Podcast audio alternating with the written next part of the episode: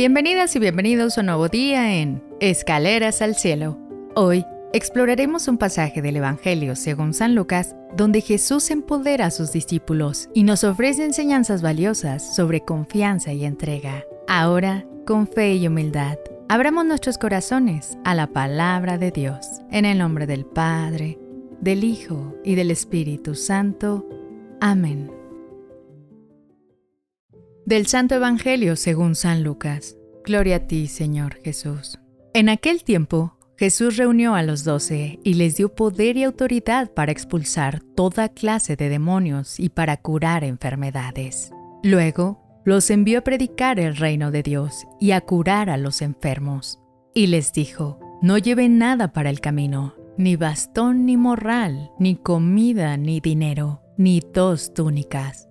Quédense en la casa donde se alojen hasta que se vayan de aquel sitio. Y si en algún pueblo no los reciben, salgan de ahí y sacúdanse el polvo de los pies en señal de acusación.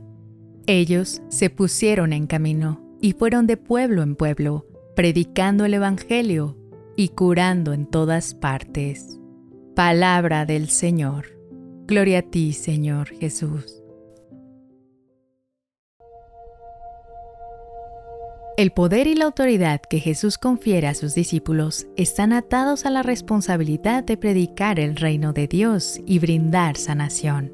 Es un recordatorio de que cada uno de nosotros tiene un propósito, una misión en la vida, y estamos llamados a llevar un mensaje de esperanza, amor y curación al mundo, confiando en que Dios nos proveerá de lo necesario. En la vida diaria, puede ser fácil cargarnos de preocupaciones y posesiones materiales, perdiendo de vista lo esencial. Jesús nos llama a simplificar, a viajar ligeros y confiar en la providencia divina. Nos insta a centrarnos en nuestra misión espiritual y a no desanimarnos si no somos aceptados o entendidos por todos. Finalmente, esta lectura nos motiva a reflexionar. ¿En qué aspectos de mi vida necesito confiar más en la providencia de Dios y desapegarme de lo material?